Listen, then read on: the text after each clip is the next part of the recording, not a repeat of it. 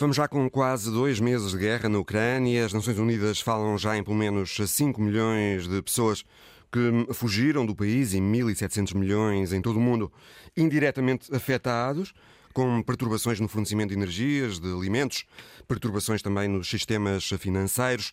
Na próxima hora, a análise no Visão Global, este domingo com José Milhazes e com o Major-General Agostinho Costa, perito em assuntos de segurança e defesa. Olhamos também para as eleições presidenciais francesas com Bernardo Pires de Lima. Bem-vindos.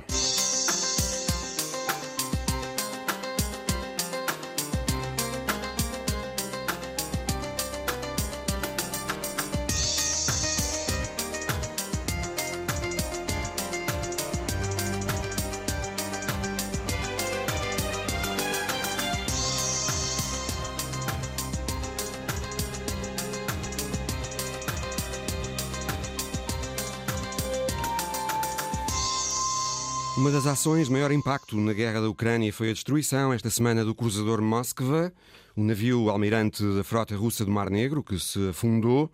O Moskva era um navio importante para as ações ofensivas russas. Dele partiram alguns ataques contra alvos em solo ucraniano. Boa tarde, Major-General Agostinho Costa. Obrigado por estar connosco nesta visão global. Este navio, além de ser ofensivo, também providenciava comando, controlo e defesa aérea para outros navios russos no Mar Negro, não era? É perfeito, doutor. Boa tarde, muito obrigado pelo convite. É um gosto poder estar neste programa de visão global. Eh, este, este navio, é, fundamentalmente, é um navio almirante da, da, esquadra do Mar Negro. Eh, como temos vindo a referir, é um, é um navio antigo, é um navio, do, eh, digamos, século passado, não é? Embora não seja há muito tempo, e a vida de um navio é sempre muito extensa, são normalmente várias décadas, mas era um navio que começou a navegar no princípio dos anos 80, foi feito nos anos 70 Uh, não teve um upgrade, portanto, não é um navio tecnologicamente evoluído e os mísseis que lança eh, não, não são bem os calibre, aqueles que nós estamos habituados a, a ver, que são, que são normalmente lançados por, por embarcações mais modernas. É, é, fundamentalmente um navio, pela sua dimensão, é um cruzador, portanto, é, um, é uma embarcação que hoje, hoje quando vemos as, eh, as forças navais dos, do, do, da maior parte dos países, o, o, tirando os porta-aviões, não é? Normalmente são fragatas. Um cruzador é um, é um navio já de, um, digamos, de uma concepção naval mais antiga. É, fundamentalmente, o, o, o, isto foi uma vitória, portanto, o, funda, o fundamento do, do Moskva é essencialmente uma vitória simbólica para a Ucrânia, porque sendo um navio almirante, eh, sendo um navio que comanda a esquadra, eh, por um lado denota que, sendo um navio com fragilidades, uma vez porque é, é, que os meios tecnológicos não têm, que têm não, não estão certamente ao nível da, das embarcações mais modernas, devia ter sido protegido pela esquadra, não foi, eh, e, e, pronto, é, é, é, é efetivamente uma vitória muito significativa para a Ucrânia, no mínimo no, no plano de imagem, que é, que é o que conta num, num, num conflito desta natureza, e, e, também como num aspecto simbólico, fundamentalmente, que é o, o que o Moskva eh, representa, mais do que um meio muito importante para, para esta campanha. Creio que a Rússia tem outros três navios iguais ao Moskva, mas nenhum está no Mar Negro e nenhum pode lá chegar porque a Turquia fechou a entrada pelo Estreito do Bósforo a navios militares. Significa que será difícil para a Rússia uh, colmatar esta perda no Mar Negro se quiser fazê-lo. Sim, verdade. Este é o segundo navio que a, que a Marinha Russa perdeu porque inicialmente, no princípio do conflito, eh, o, o, o, a parte ucraniana fundou-lhe outro navio. Eh, não, não, não, me recordo agora do nome, mas é o segundo navio. De qualquer forma, a, eh, a frota do, do, Mar Negro é uma frota grande, é uma frota significativa e, e mesmo, digamos, eu, eu na, na, na, avaliação que fazemos em relação ao, ao, aspecto de relevância operacional deste, desta embarcação, não lhe damos tanta importância tanta importância quanto isso. A capacidade Embora, naval russa é, não fica afetada? Isso mesmo. Eh, fica, mas não significativamente, na nossa opinião, não é? Porque a, a, a frota é maior e, e, e, grande parte dos calibra que têm saído, têm saído de outras embarcações ao largo, ao largo mesmo da Crimeia, não tão perto, não tão perto como este. Este estava ao pé da calibra ilha, os mísseis. da ilha Serpente, não é? Sim, sim, os uhum. mísseis de cruzeiro que os russos têm vindo a utilizar e, intensivamente para atacar alvos no, na profundidade do, do, do, teatro de operações. Mas, Jorge é, General, a Ucrânia... É, é, hum, diga. Sim, sim, peço desculpa. Não, continua o seu é, é, raciocínio, sim. Não, eu, eu, eu, digamos, o, o, que eu queria dizer é, este, é, a perda deste navio é, é, é, muito importante, não, não, digamos, não estamos a, a, minimizar, antes pelo contrário, é muito importante por uma questão fundamentalmente de imagem, fundamentalmente porque representa um navio uh, de, de, comando, não é? Portanto, é, é, é, esse, esse, não tanto no plano operacional, não é? Até, até porque, eh, digamos, o, o, a capacidade de lançar mísseis calibre os russos têm a partir de outras embarcações. Uhum. Portanto, a Ucrânia diz que... Diz que atingiu o navio sim, sim. com mísseis Neptune, mísseis de fabrico mísseis ucraniano. Consta que a Ucrânia é. só tem mais cerca de uma dezena destes mísseis e não pode fabricar mais, porque eh, fábricas de componentes destes mísseis foram atingidas pelas forças russas. Aliás, várias instalações da logística ucraniana de guerra têm sido atingidas eh, nestes últimos dias, nomeadamente nos arredores de Kiev. O certo, no entanto, também é que o primeiro-ministro britânico Boris Johnson foi a Kiev dizer ao presidente ucraniano eh, Zelensky que o Reino Unido vai fornecer mais mísseis antinavio à Ucrânia e os Estados Unidos também anunciaram mais 800 milhões de dólares em armamentos para a uhum. Ucrânia, incluindo drones, helicópteros, também eh, artilharia. As forças ucranianas ainda eh, vão estar, Major General, bem defendidas, bem apetrechadas para a, para a guerra nos próximos tempos, na sua opinião?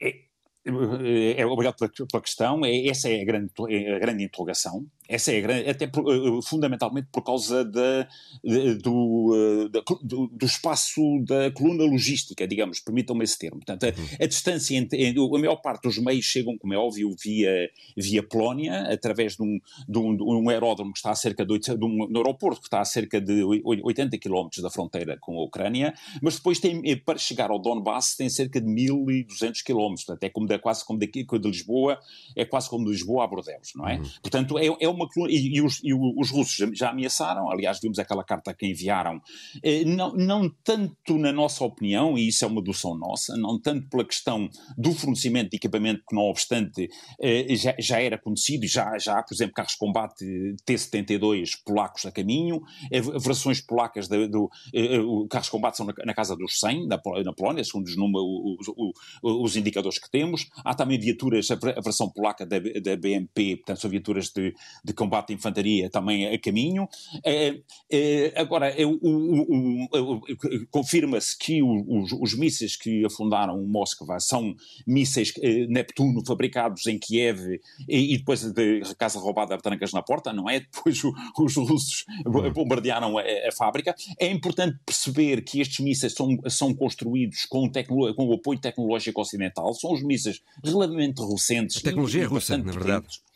É tecnologia, não, mais moderna, Soutor, mais moderna. É hum. Tecnologia ucraniana. Isto são a base, a base do míssil. De, de, sim, sim, não, este, este, este, sim, sim, mas este, este míssil tem um upgrade, é, é tecnologia ocidental europeia, ajudar, com tec... e depois há, há, digamos, fortes indicadores que, o, o, que a condução deste míssil, portanto, o planeamento, a preparação, a condução, a execução, terá sido muito provavelmente, e estamos aqui em dedução em função daquilo que são as informações informações eh, que, digamos, podem ser contestadas, mas as informações que, que, que circulam, e é muito provável, é que o, o, o, o fundamento do Moskva terá sido feito com o apoio de, intelligence eh, de, de, de, de, fontes externas ao, ao, ao, teatro, uhum. nomeadamente porque havia um, um, duas aeronaves de reconhecimento de países ocidentais a voar na, a voar na zona. Foi escolhido um, um dia em que, em que a meteorologia não era favorável, portanto, mau tempo, precisamente para dificultar tanto o combate ao incêndio que se, que se, que se flagrou dentro do navio na, na, na, sequência do ataque e também a, eh, a, a manobra de, de, de, evacuação. Os russos dizem que não, que não, morreu ninguém, mas nós temos algumas dúvidas. Muito sinceramente, não tenha morrido ninguém. Não é hum. que não tenha havido percas, oxalá que não, porque são vidas humanas e, e isso, naturalmente, é, é, qualquer que seja a parte, as vidas humanas são sempre uma perda irreparável. Mas, Jorge General, deixe-me ouvi-lo sobre o seguinte ainda. Admite-se que uh, o míssil Neptune que atingiu o navio russo no Mar Negro terá sido uma arma Sim. subestimada pela Rússia, uma vez que o navio estava demasiado próximo de Odessa, portanto, ao alcance desses mísseis ucranianos.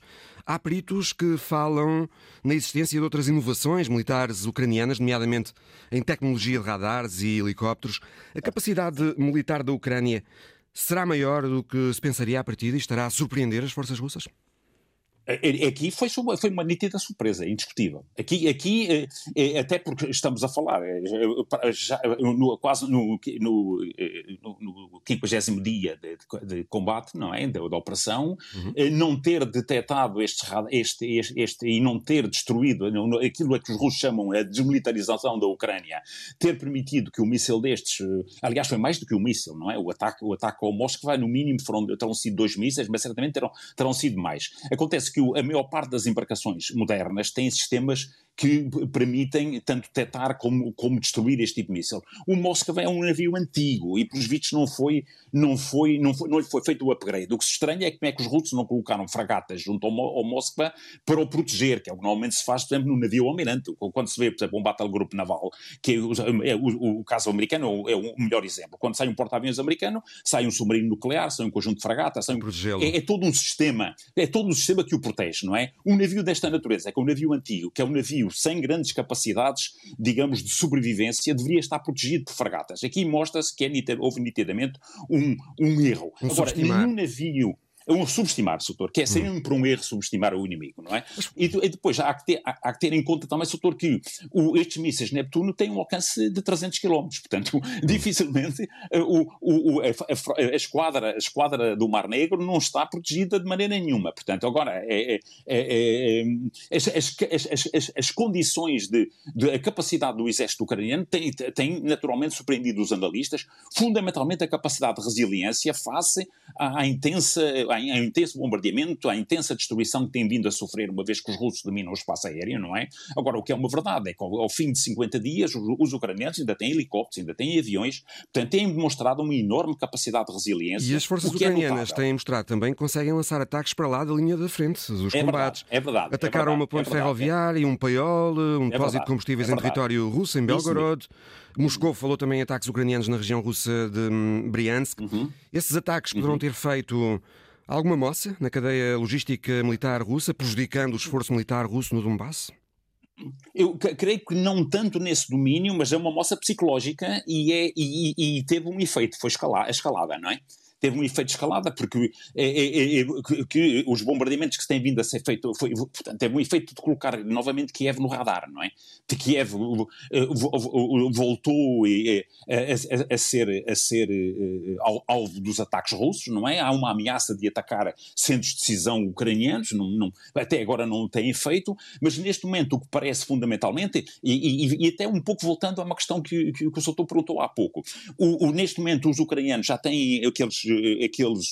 Eh, eh, tem, já, já, já, está a surtir o efeito do reabastecimento de, de nova tecnologia ao exército ucraniano, nomeadamente os drones kamikaze que os americanos cederam, não é? Ontem, teoricamente, segundo fontes russas, um avião carregado de material terá sido abatido, mas o que é uma verdade, qualquer hum. que seja a, a, a, a, erosão que possam fazer ou o desgaste que possam fazer, há muito material que vai chegar. E, e, e pode fazer uma mudança, uma mudança na, na, na no, no, no, no, balanço ou na relação, no, no balanço que neste momento em termos tecnológicos, em termos de capacidade de fogo, tem estado a favor dos, dos russos, mas chegando a meios mais, mais sofisticados, mais tecno tecnologicamente mais avançados, daí a carta, a tal carta que os russos fizeram uh, uh, para Washington. A carta diplomática do, a avisar os Estados Unidos da possibilidade de consequências imprevisíveis. Imprevisíveis. Uh, resultantes do envio de ajuda militar à Ucrânia. Isso mesmo, uhum. doutor, que, que, que, que podemos, aqui já é a interpretação nossa, podemos também deduzir que é um pouco de aviso em relação ao Moskva em relação ao apoio que eventualmente, permita-me que o sublinhe, possa ter sido dado e que somos dados a acreditar, possa ter sido dado no afundamento do Moskva, porque eh, todos nós sabemos que ao nível de intelligence, ao nível de situação do campo de batalha, ao nível de tudo, há, há, há, há, neste momento eh, aviões de reconhecimento a voar sobre, sobre o Mar Negro, a voar sobre, sobre a Polónia, a voar sobre a, sobre a Roménia, com capacidade de análise e há satélites, portanto há todo um, um conjunto de informação que é fundamental para que os ucranianos saibam onde é que estão as posições russas, onde é que se vai processar este, esta, esta ofensiva que falam, e, e pronto, e isso, isso é, é, e essa carta um bocado, digamos, azeda, se me permite o, uhum. este, este, este termo, é um pouco a, a manifestação dos russos de, de, de, da, sua, da sua insatisfação, porque aquilo que previam que esta tal, esta tal operação especial fosse uma coisa, uma operação relativamente curta, está efetivamente a, a manifestar-se uma, uma operação que já vamos no 53º dia e, e, já vimos o, pelo menos o Pentágono a dizer que isto no mínimo até ao final do ano vai durar e eventualmente é capaz de durar muito mais tempo. É? Obrigado, Major General Agostinho e, Costa. E, Diga, diga. Isso, para concluir. Só mais um pormenor, uhum. para concluir, para terminar.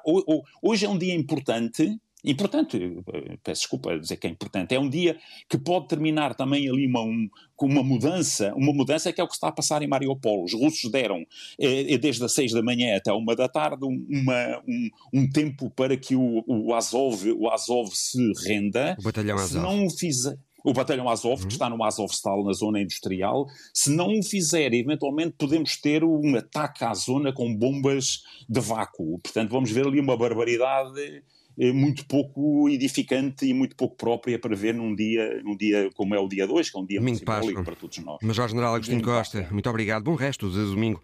Daqui a pouco eh, conversamos também com José Milhazes, mas antes eh, ouvimos Andriy Senchenko, antigo vice-primeiro-ministro da Crimeia, membro do gabinete do presidente interino da Ucrânia depois da Revolução Maidan em Kiev, em 2014. Também um dos principais responsáveis pelo corte do abastecimento de água à Crimeia, quando a Crimeia foi anexada pela Rússia. Senchenko diz nesta entrevista ao enviado especial da Antena 1 a Kiev, Luís Peixoto, que a decisão de cortar a água na altura foi importante porque penalizou fortemente a capacidade militar russa. Ну, э, поскольку я долго э, был одним из руководителей крымского правительства, то я очень четко понимал какой... Fui durante muito tempo um dos membros do governo da Crimeia e, como natural da Crimeia, compreendi muito bem qual é o equilíbrio da água na região e posso dizer-lhe que a água das fontes locais da Crimeia é suficiente para a população da Crimeia.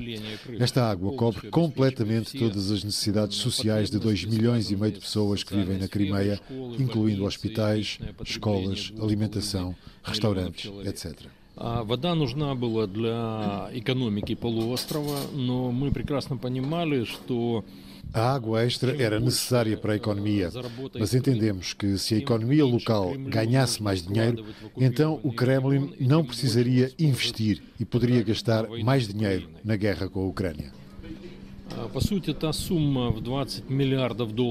Por isso, os 20 bilhões de dólares que o Tribunal Russo me tentou cobrar refletem a perda que a economia russa teve, porque eles tiveram que investir por causa do corte da água pelo canal da Crimeia.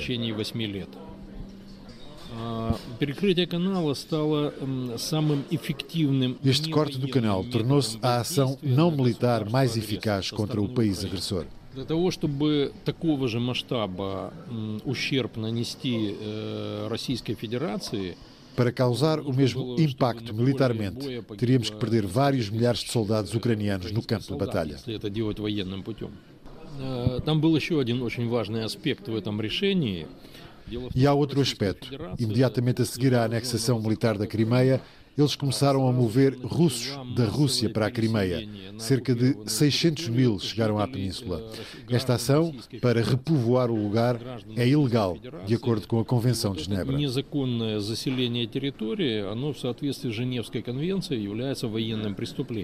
Vários especialistas no Ocidente têm dito que o interesse da Rússia em Mariupol é por causa da água na Crimeia. Isto é verdade? Acredita que os russos querem Mariupol por causa da água?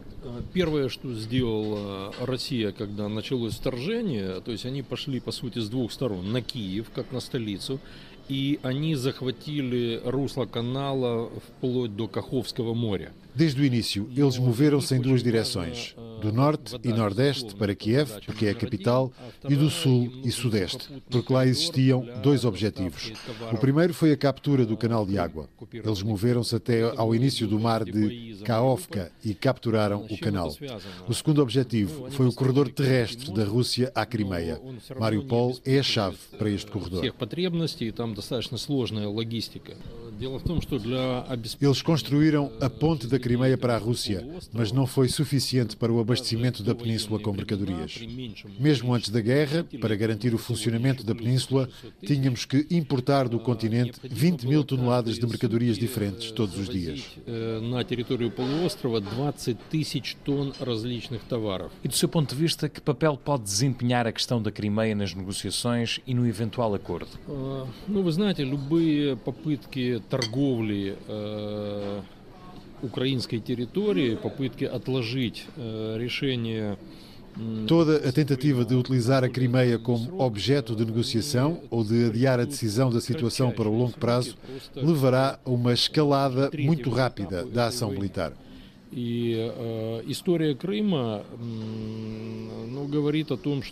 E as guerras na Crimeia geralmente envolvem a maioria dos países europeus. Podemos lembrar-nos que a guerra da Crimeia de 1853 envolveu Grã-Bretanha, França, Rússia, Turquia e até mesmo o Reino da Sardenha. В Крымской войне 1854 года. Я надеюсь, что такой попытки все-таки не будет. Разговоры об этом идут, я просто поясню ситуацию. Espero que não façamos um acordo. Há rumores sobre isso, mas espero que Zelensky não o faça. Não podemos chegar a nenhum tipo de acordo pacífico com Putin que satisfaça os dois lados. O seu principal objetivo é destruir completamente a Ucrânia como país. E o seu objetivo não se alterou. Ele continua a trabalhar para isso e não vai parar. Em minha opinião, o caminho certo será não tentar recapturar a Crimeia e o Donbass militarmente. O caminho certo é usar o nosso exército para manter os russos retidos nas posições em que estão agora, empurrando-os por vezes para trás e esperar até que toda a teia de sanções de todos os países finalmente destrua a economia da Rússia. Isso levará à destruição da estrutura do Estado. Российское государство на грань обрушения. Вот тогда, я думаю, что произойдет смена вождя в Кремле. Andriy Msenchenko, antigo vice-primeiro-ministro da Ucrânia. José Milhares, boa tarde. Será esta, de facto, a melhor estratégia para a Ucrânia? Resistir ao máximo militarmente e esperar que as sanções comecem a ter impactos realmente sérios na economia e na sociedade russas? Uh, quer dizer, uh, essa poderá ser uma tática, mas aí a Ucrânia vai ter que resistir ainda Heroicamente. Durante, heroicamente e durante bastante tempo. Porque há sanções que ainda não foram tomadas, como, por exemplo, deixar de comprar gás e petróleo à Rússia. Uhum. Uh, e uh, nem sabemos se virão alguma vez a ser tomadas, exatamente, não é? Essas exato, exato. Tal é a dependência dos países da Europa dessas energias russas. Por isso, aqui, uh, se concordarmos com o que este senhor diz, então nós vamos ter certamente um conflito muito longo com, digamos, muito longo e muito sangrento, porque, eh, no fundo, eh, vamos ter um conflito praticamente até a exaustão de uma das partes ou das duas partes, porque nós estamos a ver que a resistência ucraniana é muito forte, maior do que aquela que toda a gente esperava. As forças armadas ucranianas estavam muito melhor preparadas do que se imaginava e melhor armadas, uh, a continuar, digamos, a este ritmo, alguns até admitem que a Rússia pode perder a guerra. Uhum. O que parece incrível hoje. Ainda hoje parece incrível. Sim, nesta batalha de David contra Golias, exato, aparentemente. Exato. É que uh, ainda não é, é uma batalha ainda mais difícil, porque David utilizou uma pedra e uma funda e com uma pedra deu cabo de Golias. Uhum. E aqui não se trata de uma pedra, trata-se de milhares de homens e de armamento, etc. Uh, e, a Rússia, e a Rússia, claro que, pelo menos em termos numéricos, uh, é, é, muito mais forte do que a Ucrânia. Uh, mas daí que. A Ucrânia que perdeu 2.500 a 3.000 soldados nesta uh, guerra já. Os russos falam em. 20... admitido por uh, Volodymyr Zelensky Sim, ontem. Os russos falam em 20 mil. ou 23 mil falam os russos. Soldados é ucranianos sim, mortos? Sim, sim, sim. Hum. Uh, mas vamos, vamos dividir uh, por metade e admitir os 10 mil, talvez uhum. seja um número. Mas aqui há uma coisa interessante que os russos que leva a, a, justificar a razão porque é que os russos não revelam as suas baixas. É que se morreram 23 mil. Os corpos têm que aparecer. Não, não é só isso. Se morreram 23 mil ucranianos numa Aqui guerra. Há a tese que os tipo, corpos dos soldados mortos na guerra, os soldados russos mortos na guerra, não estarão a, é, a voltar para a casa. voltar para casa. Exato. Mas aqui há uma coisa mais importante: é os, o, o, as tropas atacantes, praticamente em todas as guerras, perdem mais soldados do que aquela que se defende. Ora, se morreram 23 mil soldados ucranianos, eu pergunto: quantos soldados russos morreram? No mínimo 23 mil também. O que é para a Rússia um número absolutamente gigantesco.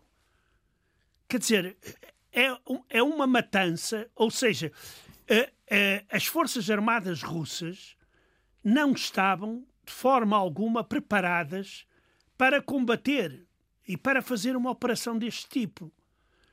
E, e, eu continuo a dizer que um dos grandes aliados da Ucrânia nesta guerra é a corrupção na Rússia. Porque o que nós estamos a ver é que muito do que deveria ter sido feito para modernizar, eh, digamos, as tropas, as Forças Armadas Russas, esse dinheiro foi roubado. E é por isso que aparecem coisas como o, o, o, o, o cruzador Moskva, que deveria ter armas para neutralizar os Neptunos, os mísseis Neptunos. Eh, essas armas não funcionaram. Uh, se aquilo foi um desastre num paiol de munições, então é muito grave porque a segurança dentro das próprias Forças Armadas Russas também é muito má, uhum. digamos. Uhum. E isto o que leva a crer? Leva a crer que uh, moralmente e mesmo no terreno, se os ucranianos receberem a tempo a ajuda militar que pedem à NATO, a guerra vai ser muito renhida. Terão uma grande.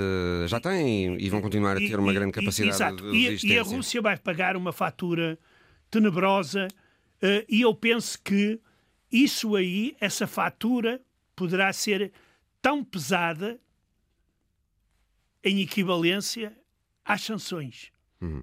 Porque uh, uh, a sociedade russa, mesmo acreditando que apoiam agora o presidente, as sondagens são muito na Rússia são muito relativas, mas a sociedade russa vai começar a mudar quando começarem a ver os mortos a chegarem. E há, efetivamente, uh, funerais que eles já não conseguem uh, uh, esconder. Uhum. Joe Biden, Zé, falou esta semana em genocídio na Ucrânia. Isso abre algum espaço, em tua opinião, à possibilidade de haver uma intervenção direta da NATO na Ucrânia por razões humanitárias? Não. Uh, isso está completamente excluído porque nós temos sempre. Se vende um a denúncia de genocídio, o caso muda de figura, não é? Sim, muda de figura, teoricamente... mas é, teoricamente, na prática, não. Hum. Porque, como nós sabemos, a Rússia tem armas nucleares e, uh, nesse sentido, uh, uh, a NATO. Há sempre um cuidado extremo. Claro, a uhum. NATO não pode intervir. a intervir significa que escala ainda mais o conflito para um nível extremamente perigoso, onde já podem ser utilizadas armas nucleares. E isso aí pode ser um autêntico desastre para a humanidade toda. E Zé, tivemos esta semana também, outra vez, notícias da possibilidade de uma adesão plena da Finlândia e da Suécia à NATO, e a Rússia avisou que hum, toma medidas de segurança se isso acontecer, acabando o Estatuto do Báltico de zona livre de armas nucleares. Fala-se na hipótese de submarinos nucleares russos no Báltico e de armas atómicas e mísseis hipersónicos no enclave russo de Kaliningrado.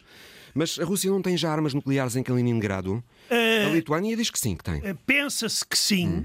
Além disso, uh, Kaliningrado está, como se costuma dizer, armado até aos dentes. Uhum.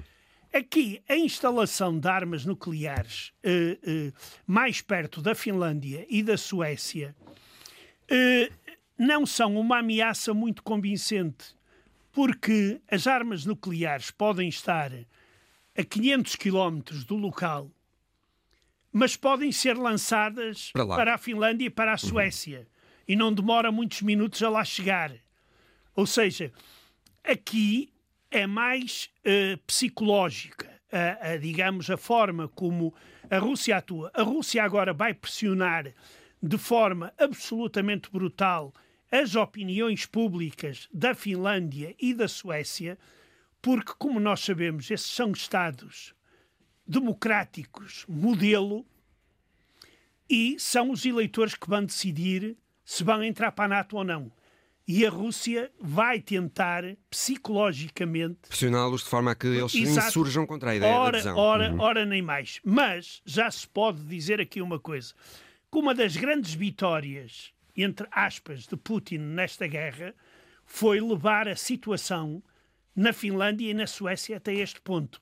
Quer dizer, isto aqui eh, eh, era uma coisa absolutamente difícil de acreditar. E falavas nas opiniões públicas desses países, eh, elas já foram mais contra a ideia de adesão desses países à NATO. Neste momento há mais gente uh, uh, a defender essa, não, a maioria, esse caminho. A, a é? maioria era contra países. a adesão uhum. à NATO. Daí a política de neutralidade que eles tiveram depois da Segunda Guerra Mundial. Agora, Putin faz isto e assustou toda a gente, aterrorizou toda a gente. Por isso, isto é mais, digamos, uma das vitórias, entre aspas, a juntar a outras que Putin tem vindo a conseguir uh, com esta guerra. Achas que Putin tem condições para ir uh, mitigando os efeitos das sanções por uh, muito mais tempo, Zé? Ele diz que quer virar-se para o Oriente, uh, para os mercados Ele... do, do, do, Oriente para vender o gás e o petróleo russos? Sim, é, é, é, isso, isso pode acontecer, mas vai vendê-lo mais barato, certamente. Uh, e além disso, há aqui um problema: é que efetivamente a Rússia espera é que uh, esses países, tipo China, Índia e outros, sirvam de buracos para furar as, as sanções. Uh, e aí o Ocidente tem que estar atento, porque efetivamente há coisas em que, que os, os chineses podem substituir o Ocidente mesmo no campo da tecnologia. Mas, por exemplo, já há um caso que é o Ural Vagon Zavod, que é a maior fábrica de tanques russa, que parou a produção porque faltam componentes que antes a Rússia comprava no estrangeiro. É que e agora não tem acesso a isso. Não, e não é só isso. É que nós, nós sabemos, quer dizer, não é muito conhecido, mas sabemos, por exemplo, a França e a Alemanha exportavam armamentos para a Rússia. Uhum. E estas componentes também, muitos componentes que podiam, e até também os Estados Unidos, muitos componentes que podem ser utilizados no campo civil, mas também no campo militar. Zé Milhares, obrigado. Obrigado. E bom resto de domingo para ti. Obrigado. A seguir, as eleições presidenciais francesas.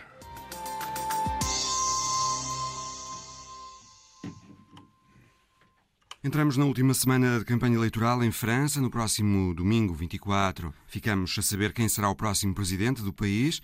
Se continua Emmanuel Macron, se é eleita Marine Le Pen. Macron aposta, mais uma vez, como há cinco anos, no chamado voto barragem à extrema-direita, à entrada destes dias decisivos da campanha. Ele sublinha aos eleitores que a luta, no próximo domingo, volta a ser contra a extrema-direita e que vão escolher entre o campo do progresso e o campo do ódio.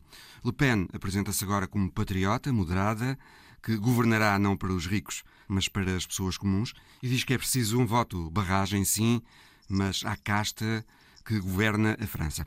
Bernardo Pires de Lima, boa tarde. Macron está à frente das sondagens nesta segunda volta.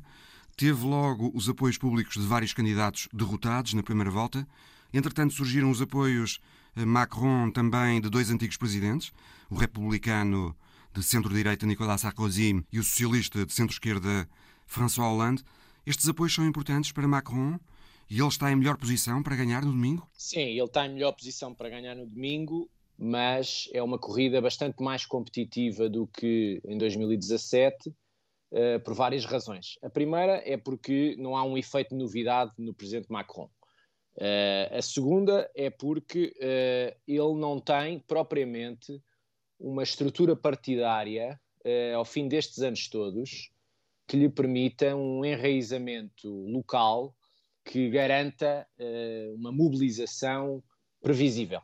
Uh, outro aspecto que parece relevante tem a ver com a erosão do centro político, centro-direita e centro-esquerda, que em 2017, quer republicanos, quer Partido Socialista, apesar de não terem nenhum deles ter passado à segunda volta, tinham 27% dos votos. Neste momento, na primeira volta, valeram 7%. Claro que o Sr. Macron foi um dos contribuintes eh, líquidos dessa erosão, com o seu surgimento. O seu surgimento também serve para causar esse desaparecimento ao, à bipolaridade esquerda-direita clássica, mas isso tem um preço. Tem um preço porque é um ponto de interrogação saber, e aí entronca a tua pergunta sobre os apoios, se eh, apoios eh, dos líderes do Partido Socialista, ou de antigos presidentes, ou dos republicanos, quer da senhora Pécresse, quer do, do antigo presidente Sarkozy, são mobilizadores de um, de, um, de um arco eleitoral que hoje vale pouco. Há um outro aspecto que também deriva da, da condução política deste mandato, que tem a ver com a tentativa, eu penso com algum sucesso, de eh, presidencializar o sistema político e com isso eh, correr o risco de absorver todos os choques que o sistema provoca ou de, com os quais é confrontado, seja do ponto de vista das respostas às crises sucessivas, pandémica, eh, de desigualdades salariais, laborais e agora eh, o preço de, dos bens eh, energéticos e alimentares, fruto de várias condicionantes, entre elas da guerra na Ucrânia. Portanto, o, Presidente Macron é uma espécie de saco de pancada de tudo o que, que acontece de mal isso é uma responsabilidade que só ele pode assumir, porque também foi ele que, quis que o sistema derivasse para isso, uh, apagando-se uh, a própria lógica parlamentar um pouco e a figura do primeiro-ministro. Depois há as responsabilidades da senhora Le Pen. A senhora Le Pen já teve várias vidas e é mais competitiva hoje porquê? Primeiro porque tem um discurso e, uma, e, e, fez uma campanha bastante diferente da do Presidente Macron. O Presidente Macron muito, muito ausente da campanha no terreno na primeira volta. A senhora Le Pen muito presente e com um discurso diferente de outras campanhas. Muito menos de rupturas, por exemplo, com a União Europeia, com a zona euro, com a NATO. Tem aqui nuances que causam menos alarmismo social e económico. Esse é um aspecto depois, que vamos uh, detalhar mais à frente, Bernardo. Depois sim. tem um discurso sobre as, eh, as verdadeiros problemas, as sondagens dizem-nos que 85% das preocupações dos franceses estão em dois setores: no aumento do custo de vida e no acesso à saúde. E ela tem procurado preencher essas respostas. O surgimento do Eric Zemmour eh, faz com que ela não precise, não adote nenhum tipo de narrativa sobre a identidade francesa, tal qual ela tinha exercitado nos termos de outras campanhas. E, portanto, deixa o radicalismo mais latente num candidato que depois também foi basicamente um balão de oxigênio que se esvaziou, mas ela uh, acaba por normalizar o seu discurso. Ela acaba por ser uma síntese de várias correntes da direita e da direita radical e por isso é mais competitiva no arco uh, eleitoral que abarca. Eu acho que estas condições todas tornam a segunda volta muito mais acesa, mais competitiva, mais imprevisível, apesar de haver aqui uma margem uh, do, do, incumbente, no sentido do, do Presidente Macron, uh, e torna também mais alarmista o, o resultado e as consequências de um resultado, sobretudo se a senhora Le Pen ganhar. Nesse quadro, Bernardo, o que é que Macron terá de fazer para não correr o risco de perder? Vai bastar-lhe agitar o fantasma da extrema-direita outra vez? Ou tem que, por exemplo, convencer os franceses de que hum, é ele o indicado para fazer frente à subida do custo de vida em França? Ele tem que fazer isso, mas depois também tem que fazer uh, outras coisas. Ele tem que descer um bocadinho do pedestal uh, da figura presidencial para ser um candidato que seja aguerrido, que seja que tenha empatia com, com, com, uma massa de cidadãos mais alargada do que a que tem tido, depois tem que ter uh, políticas que uh, tenham em consideração uma série de setores da sociedade que dispersaram o seu voto na primeira volta, mas que o concentraram num terceiro candidato que pode decidir a flutuação uh, eleitoral para esta segunda volta, que é o Jean-Luc Mélenchon. Tem de, chegar, aí, tem de tentar chegar mais aos jovens também? Aos jovens é fundamental porque a, a captação do, do, do, voto jovem em Macron é muito baixa. Ao contrário do que aconteceu é... há cinco anos, não é? Ao contrário do que aconteceu há cinco anos, e aí é era, era a própria condição dele de, de ser um presidente jovem, mas também de novidade, isso, e dentro daquela dicotomia que ele procurou esbater entre esquerda e direita e entrar mais em grandes causas nacionais e europeias, isso tem mais a ver com as expectativas do eleitorado jovem, mas o que é facto é que quer o Mélenchon, quer a senhora Le Pen absorvem uma esmagadora maioria do voto jovem. Se tivessem sido Portanto, contados na primeira volta apenas os votos dos menores de 60 anos, Macron ficava em terceiro lugar, atrás sim, de Le Pen e de Mélenchon segmentares isso no, no voto jovem mais uh, objetivo, 18, 34 e depois até aos 45 eh, anos, 50, uh, eh, ele é derrotado também nessas faixas etárias. Portanto, sim, tem que ter essa preocupação. Qual é que são as preocupações, penso eu, que dos jovens? Tem a ver com uh, o primeiro emprego, com a qualidade do ensino, as expectativas uh, de, de, sobre o custo de vida, a habitação, etc. etc. Jovens que muitos deles uh, apenas conheceram crises sucessivas desde 2008 e depois a Covid Exato. e que estão a votar agora. Sim, é? Isso, é, isso, é, transversal a todas as democracias. Todas hum. as democracias têm que uh, perceber que há uma desmobilização desse eleitorado e que, tem, e que não o podem perder para as franjas. O que é facto é que em, em França esse voto está concentrado em, em, duas franjas. Duas franjas que não são tão assim tão franjas, mas tem um discurso de, de protesto, tem um discurso de, de, de raiva antissistémico, de certa maneira. Uh, e, e Macron, neste momento, já é, é... Uh, um político do sistema, não é? Eu penso que são todos políticos do sistema. Mas é assim visto pelos jovens, não é? Como um político mainstream, digamos. Sim, desse ponto de vista. Mas, uh, sim, estou de acordo que tem que ter um discurso para os jovens, tem que os mobilizar, tem que ter um discurso com uma, uma, capacidade social, sensibilidade social muito grande, tem que ter respostas concretas e tem que, no fundo, mobilizar eleitores, não tanto do centro-esquerda, centro-direita, tal qual eu os referi, quer de herdeiros do Partido Socialista ou dos republicanos, mas numa faixa eh, grande do eleitorado de Mélenchon. Porque o eleitorado do Mélenchon, que valeu 20% nesta primeira volta, eh, tem uma predisposição grande para a abstenção na segunda. Mas, uh, progressivamente, as sondagens também dizem que pode distribuir uma grande parte do seu voto por, pela abstenção, pelo Sr. Le Pen e pelo Sr. Macron. E, portanto, pode ser decisivo quando as sondagens dão dois, três pontos de diferença entre os dois. e, portanto, há, há aqui compromissos a fazer, sobretudo no centro-esquerda, sobretudo no eleitorado jovem. O tempo de campanha para fazer esta mudança de, eh, de, de, de roupagem do presidente para o candidato, eu penso que é curta. Eu acho que ele desvalorizou um pouco a sua a necessidade de ter uma pegada presente ou mais presente em campanha, no terreno e no, no, debate político. Um aspecto que não foi muito abordado pelos média na primeira volta, Bernardo, nem pela campanha de Macron, de resto, foi o potencial efeito desastroso para a União Europeia de uma eleição de Le Pen em França. Ela diz que não quer tirar a França da União Europeia, mas o programa dela prevê políticas de discriminação de estrangeiros, mesmo comunitários, no acesso ao emprego, à habitação ou aos eh, apoios sociais, prevê suspensão de pagamentos para o orçamento comunitário, reposição de controles de fronteiras com países eh, comunitários vizinhos, preferência aos negócios franceses nos contratos públicos, mais subsídios aos produtores agrícolas franceses. Portanto, tudo coisas que chocam com as regras comunitárias. Le Pen é, de facto, uma ameaça à União Europeia? Sempre foi uma ameaça à União Europeia. Criou um alarmismo social e dentro do tecido empresarial muito grande. Que se mantém. Foi mais, foi mais que se mantém, mas ela é mais inteligente neste momento nas propostas, não é? É mais uh, menos, menos disruptiva.